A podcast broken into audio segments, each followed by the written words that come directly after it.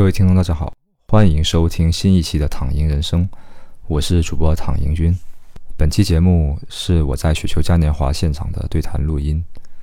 雪球是我特别喜欢的一个投资论坛，我在上面写了很多东西，我的粉丝有很多就是从那里关注到我的。雪球嘉年华是他们每年底都会办的一个线下大型交流活动。很多年前我刚开始做投资的时候，每年的嘉年华直播我都会看。当时呢，会觉得上面分享的每个嘉宾都特别厉害，我和他们还有很大的差距。呃，没想到几年后的今天，我也能作为嘉宾到现场做分享。现在再回头看当年很多我敬仰的大 V，有的因为各种原因陨落了，有的现在看来呢，其实水平也呃不太行，这还挺让人感慨的。想想自己这些年，还真是成长了不少。本次和我对谈的嘉宾是小宇宙满仓以后的主播文少。我之前就有听他的播客，特别认同他的很多投资理念。没想到雪球和小宇宙联合安排了这次对谈，真的是宇宙的安排。本次对谈的主题是近乎失明，我怎么做投资？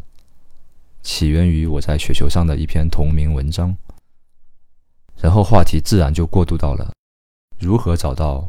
我们一生不用卖出的资产。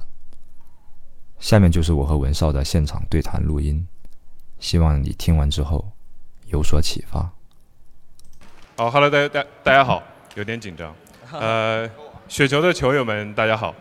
呃，我是小宇宙平台播客满仓以后的主理人文少，很荣幸今天能够在雪球嘉年华的现场和我的新朋友唐英军做这么一期线下的交流。呃，那唐云军做个自我介绍。呃，Hello，大家好，我是视力不好，但是对中国股市非常看好的唐云军。那唐云军，我们就直入正题。好，呃，唐云军，呃，大家应该读过他的文章，也今天见到了本人，但是我们会有一个很明显的感觉，就是唐云军你的视力状态确实是弱于常人的。对，那这个问题，其实在会给你的投研工作带来很多不便，对吗？但是回顾这些年，你的投资经历、你的投资业绩表现的还是很不错的，还可以，还可以。对，所以你有什么呃做投资的好的方法、独特的思路，能不能跟我们分享一下呢？呃，我觉得也没有什么特别独特的吧，就是我觉得应该在你自己能看得懂的公司里面。去选择那种你其实不用太看的那种公司，就我视力不好嘛，那你就买那种不需要你用视力、不需要太关注的那种公司，因为真正好的那种公司或者说基金，其实你买入的时候就已经决定了你的那什么了。如果你一开始买入的时候就是天天让你睡不着觉，或者是要特别关注、特别跟踪你才能放心，才能取得你的收益，随时准备跑路的那种，那你可能一开始你的选择就错了。所以我觉得我的视力不好，反而倒逼我去走上了一条可能更幸福，然后投资收益可能也更好的一条路。所以是，呃，因为看懂公司的商业逻辑，所以可以选择安心的买入，然后放心的持有，乃至最后躺赢，对，对吗？躺赢就躺赢，对。好，那我想问一个问题，就是可能这两年的行情不是很好。然后我相信很多投资者都会遇到呃一个问题，就是呃投射到你，比如说如果你的持仓遭遇了长期大幅的回撤，这个时候你会不会也有这个心烦焦虑？你看到这个市场的反馈和你个人的预期背道而驰的时候，你怎么处理这个情绪问题呢？呃。不用处理啊，因为我还真没有，就是没没有焦虑过，就完全没有情绪问题，完全没有哦，完全没有。好，我我我们把这个问题具象化一点啊。OK，就说我有看你的文章，呃，我有知道你有重仓腾讯，对吗？啊，对，是的，是的。那呃，我们回顾这两年的中概股，对吧？我们可以说中概股是遭遇了一个长期且大幅的回撤的。那在去年，腾讯也遭遇了。这么一个情况啊，所以在这个过程当中，呃，你有没有过哪怕某一刻，自己觉得好像市场才是对的，好像是我错了，会有会有这样的情况吗？呃，首先我们要强调一下，就是我们今天谈论的所有的公司和品种都不作为投资建议，啊只代表我们个人的观点。就你说到腾讯这个问题嘛，就是其实，在去年之前，我也不知道我自己会不会焦虑，或者是恐惧，或者是睡不着觉。但是呢，经历了去年那样子的一个阶段，然后我是从六百就开始一直买到一百多，就是可能集中买在呃两百多到三百多之间吧。然后我经历过之后，我确实就发现我完全不焦虑，然后越跌越买，然后越买越安心。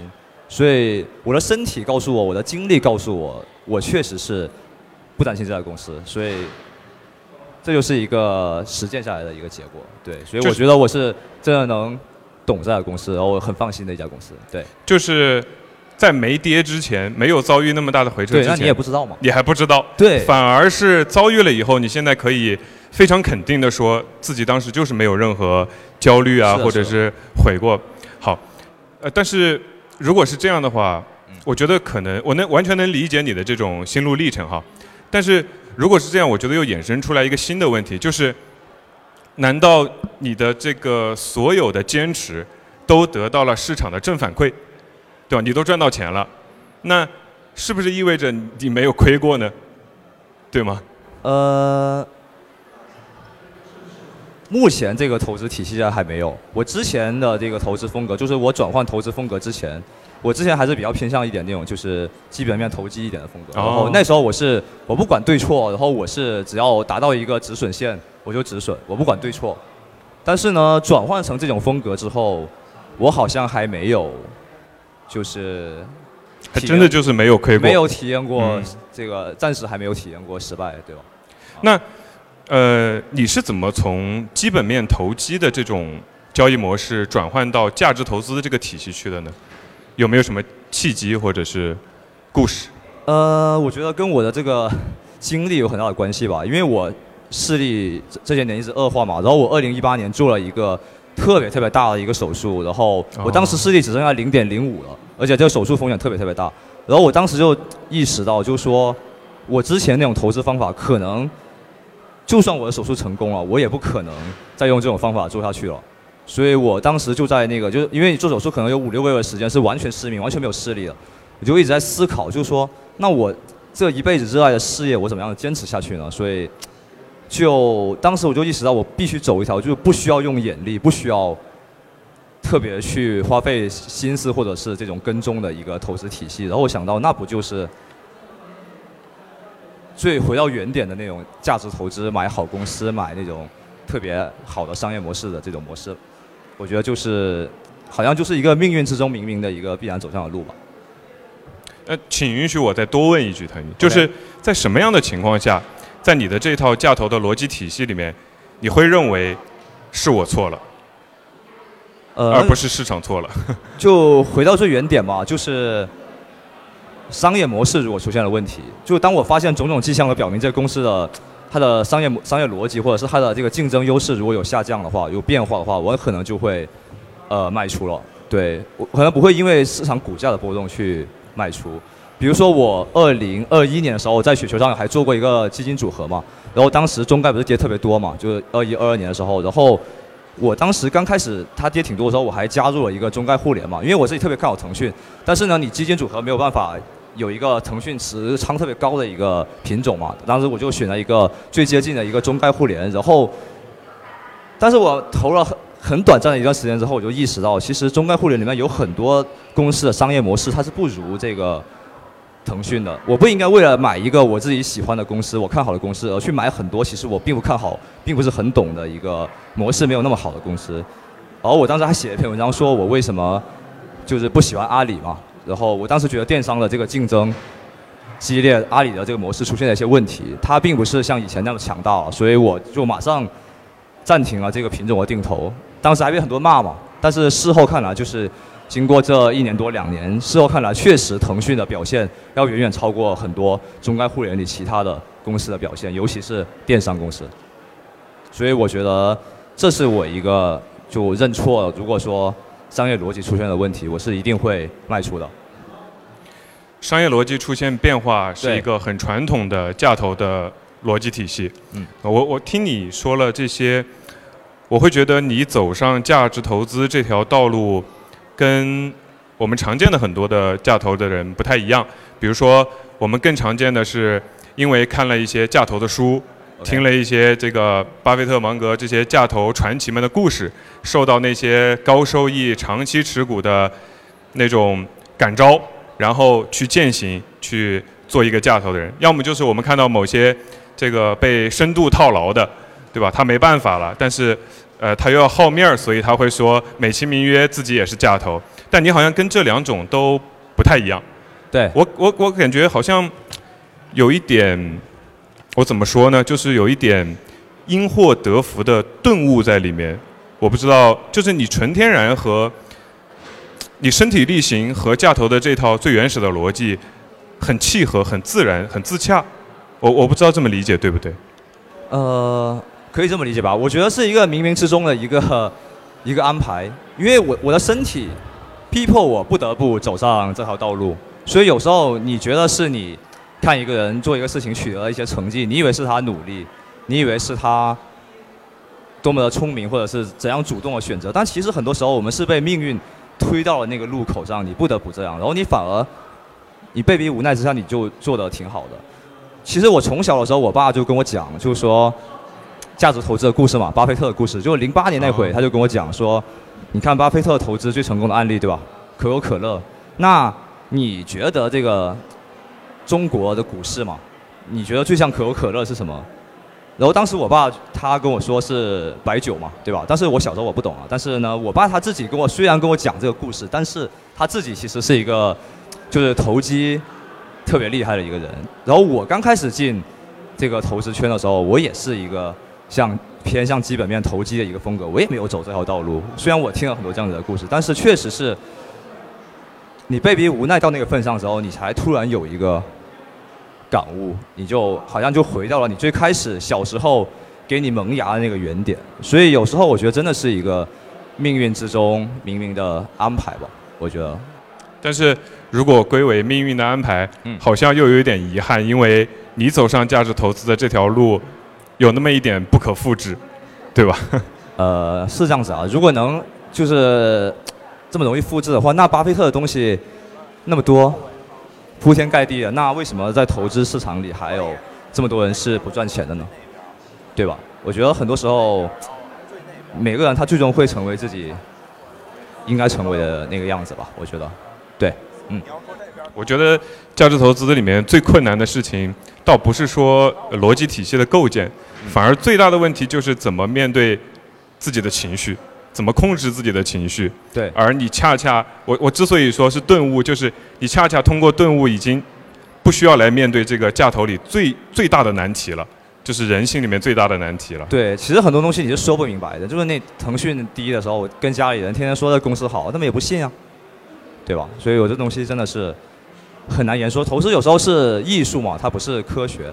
我经常跟别人说，投资应该不是不应该放在那个经管系嘛，应该放在那个艺术学院嘛，对吧？哎，所以说到这个，文少，我想问一下你，就是因为我之前听听那个小宇宙，就你的这个播客嘛，然后我感觉你的风格跟我之前的那个风格还是有点接近的，所以我想就是我有听你现在在做那个猪周期是吗？啊，对，有一点仓位，有一点仓位。OK，就是因为我之前我一八年的时候，我还处于原来那种风格的那个时候，我是也做过这个猪周期的，因为我当时这个交易还算是一个成功的交易。但是呢，我现在这个体系转变了之后啊，就是我 对之前虽然这笔赚钱交易，但我觉得它这个逻辑上是我有是有点怀疑的。就是说，呃，做就是这个生猪养殖这行业啊，它从一个长期来看，它是一个呃作为一个整体，它没有给股东创造一个非常好的回报，它的整个现现金流不是特别的好，因为呃，他赚的钱都拿去扩产能了，都去。买更多的猪仔了，对吧？嗯嗯。那我转变之后，我就会对这东西有点怀疑，就是说你这个长期没有创造这个股东回报的情况下，你是为什么能就是相信这个东西？你的投资猪周期的你的底层逻辑是什么？呃，我想请教一下。我我觉得要回答这个问题，可能我们要分开看。就是首先我可能得强调一下我个人的投资逻辑，呃，用三句话来说就是坚持分散持仓，呃，瞄准超跌白马，然后敢于周期布局。所以你刚才说，嗯，公司的现金流对吧？然后有没有注重股东回报？我觉得这个应该是被我归类在瞄准超跌白马这个范畴里面去。OK 对，是那个能力圈的事情。OK，所以就是你就是猪周期也并不是你主要的仓位，可以这么理解吗？对，当然不是，当然 OK，那坚持分散持仓嘛。OK OK，那你刚才说的这个，比如说你说的这个超跌白马，你是指是也是属于我们前面说的，就是现金流啊、股东回报比较好的，可以这么理解吗对对，？OK，那你能举举一个例子吗？就是说什么叫你你认为的白马是怎么样？呃，举一个很简单的例子，比如我觉得伊利，我觉得伊利就是一个不错的白马。OK OK，那我们再回到就是你这个猪周期的这个逻辑上，那你是就是因为我们这种就价投啊，就是说我们有一个底气，为什么我敢越跌越买腾讯啊？就是说它腾讯的这个现金流特别好嘛，所以假设的股价真的不涨，它就彻底被这市场抛弃了。这公司靠自己的现金流回购和分红，就能给我带来非常好的一个投资收益，是能完全符合我最低的这个投资预期的。那我想问一下，在没有这样子的东西的一个情况下，你怎么相信你的这个猪周期最后能给你取得这个好的回报呢？呃，我把猪周期划在敢于周期布局这个范畴里面。我认为在这个范畴里面，最需要考虑的是这个行业的周期往复是不是必然，OK，呃是不是还必然存在吧？对，那我可能来分析这个问题的话，当然我知道这个雪球的球友也会有很多争论，比如下一轮猪周期什么时候来，以及还有没有下一轮猪周期，对吧？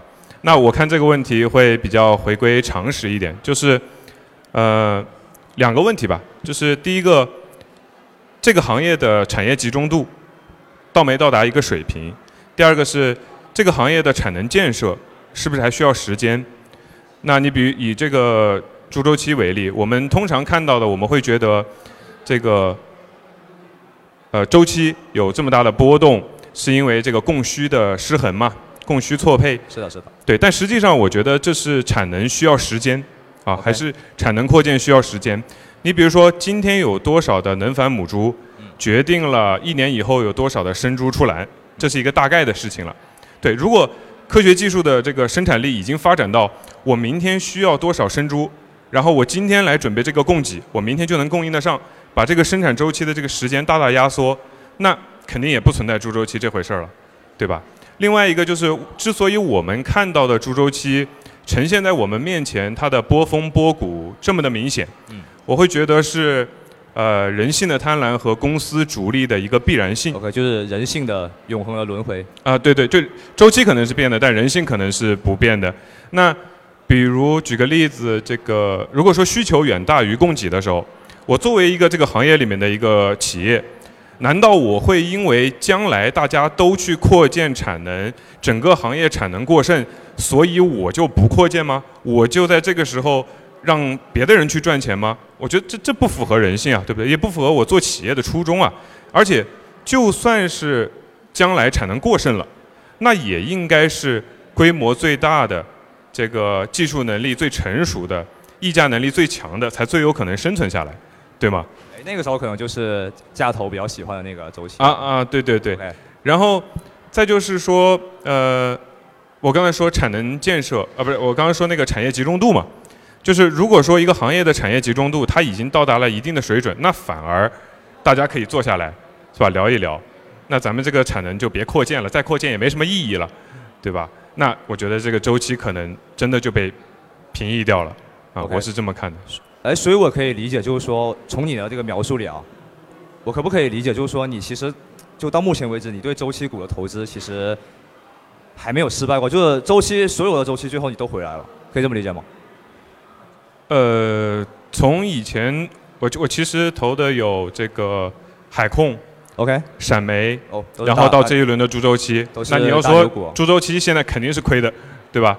但是应该就跟去年你的腾讯是一样的，OK 对 OK，吧？我们不承认我们是 我们自己做错了，对吧？那我觉得这可能呃说没有亏，是我们还太年轻，我我我我们投资的时间还太短可能只，是运气好，对吧？对对这有一定的成分在里面，嗯。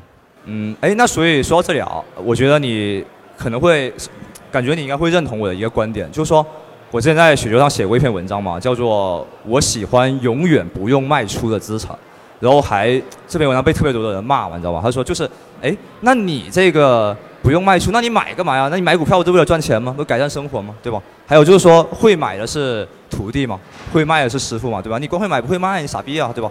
那你还有就是说，很多人就觉得说，其实没有什么资产是经得起这种永远不用卖出这种周期的考验的嘛，对吧？那我想问一下，你是不是感觉你应该会认同我的观点？你我认同，我认同。OK 我我认同的。那你你是我的知己啊，那我可以可不可以请教一下你？就是你从你的角度来说的话，你是怎样子？嗯，呃那那句话是我喜欢永远不用卖出的资产。喜欢。对，嗯如果让我把这句话换一下的话，就我可能会说，呃，可以不用卖出的资产或者可以不用卖出的投资就是好投资，是这个意思吗？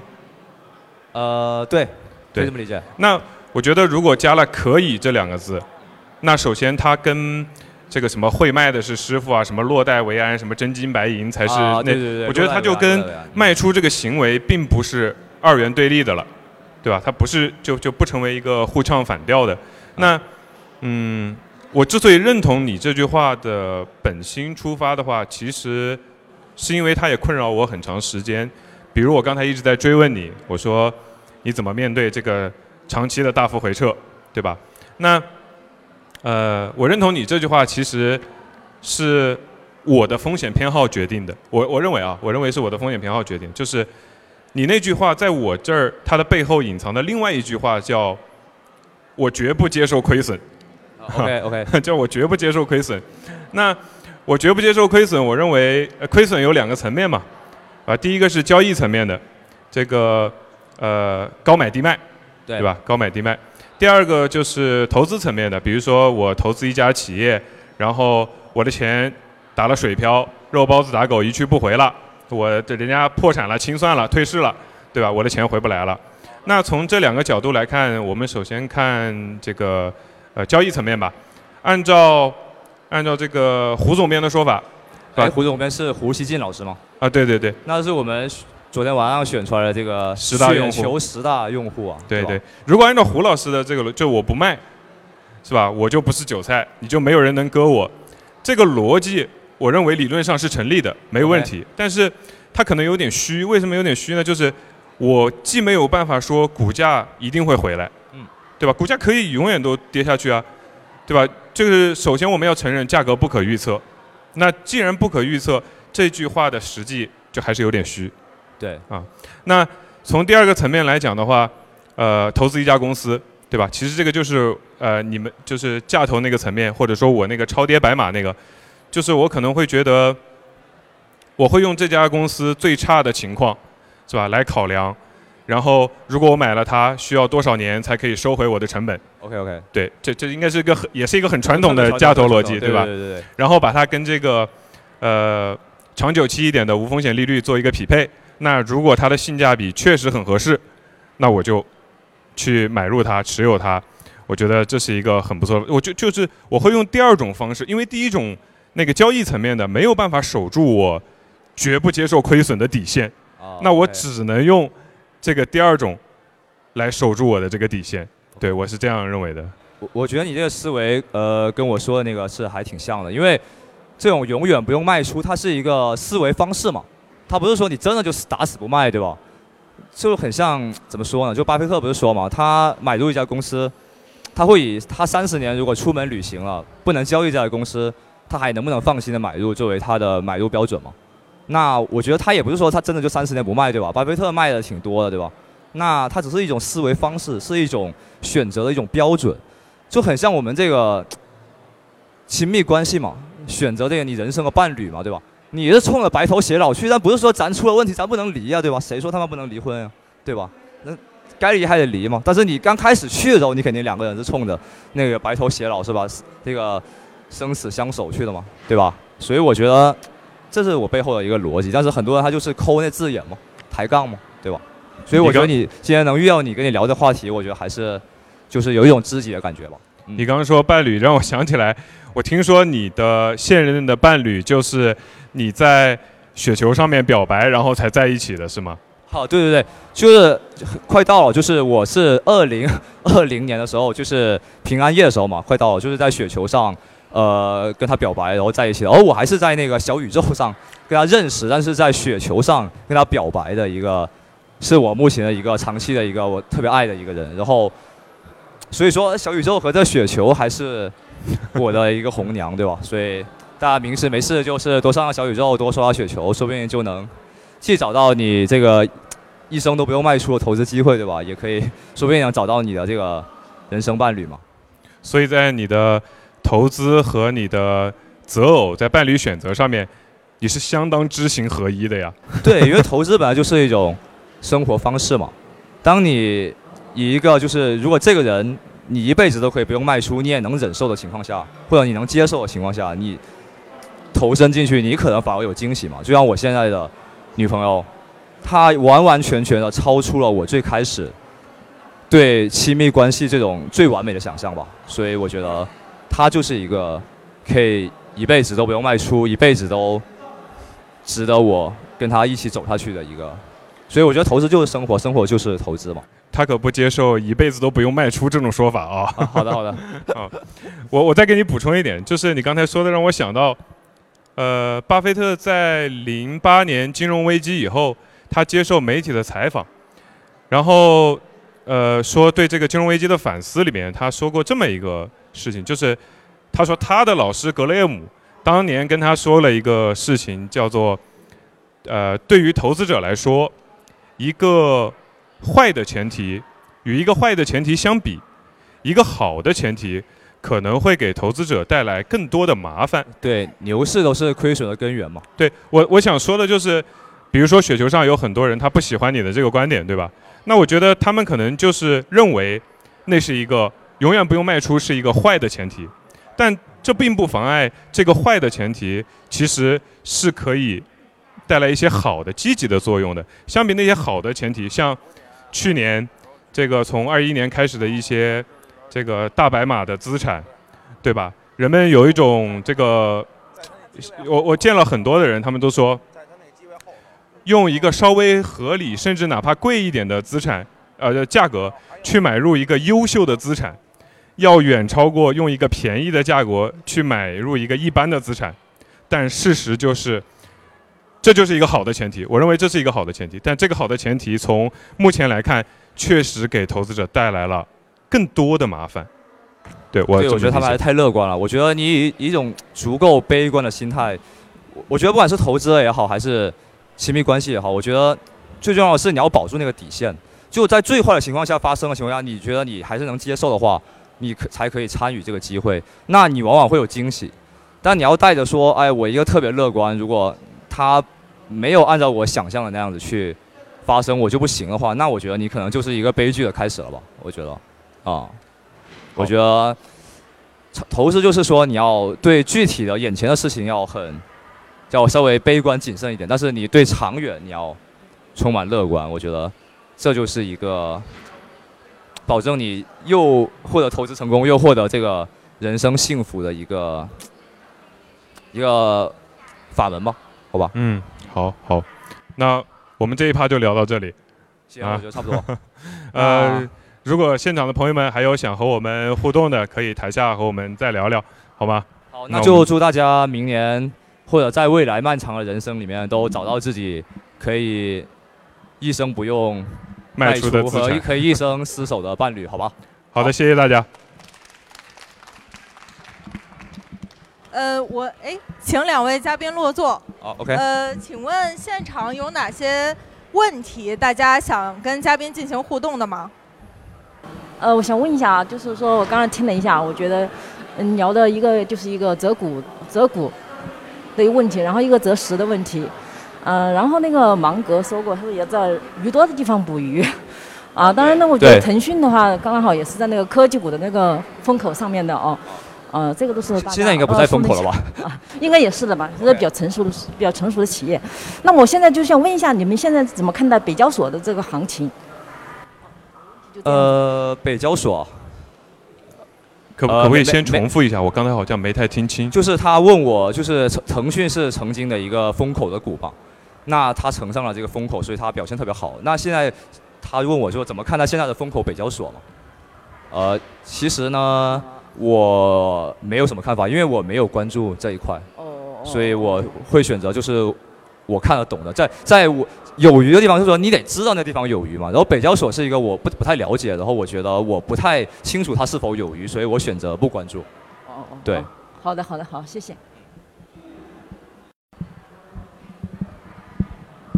首先，我特别开心今天能见到唐大。好，谢谢谢谢，来来来。我能抱一下吗？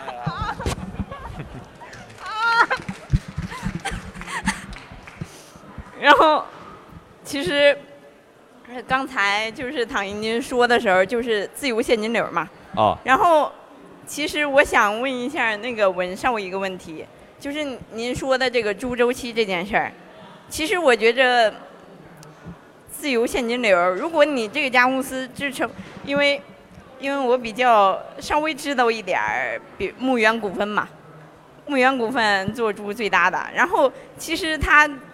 有很多负债，其实如果您您您说的意思是啊，以后有机会这家公司什么经在比如说经历过猪周期之后，但是我觉着如果这家公司的自由现金流坚持不到猪周期呢，其实我觉着资本市场是这样的，如果你这家公司是他愿意锦上添花，但是他绝对不愿意雪中送炭。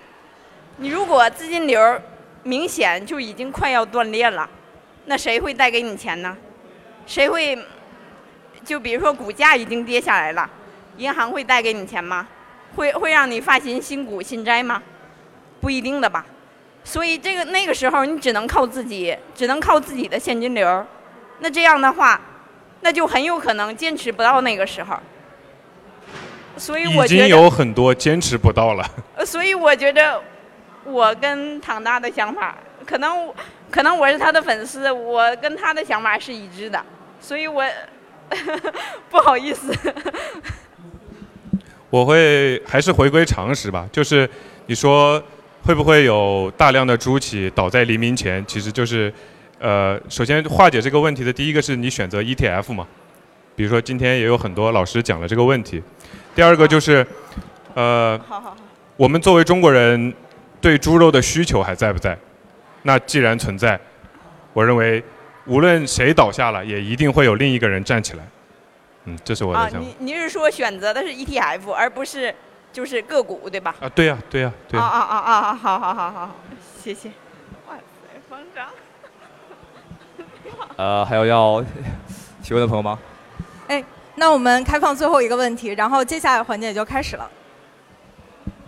非常给予这么样一个机会，然后的话，我首先我有两个问题。首先第一个问题就是刚才呃文少和唐玉金都围绕一个问题讨论过，就是在什么样的机会，就是认识到自己错了，就是该转身。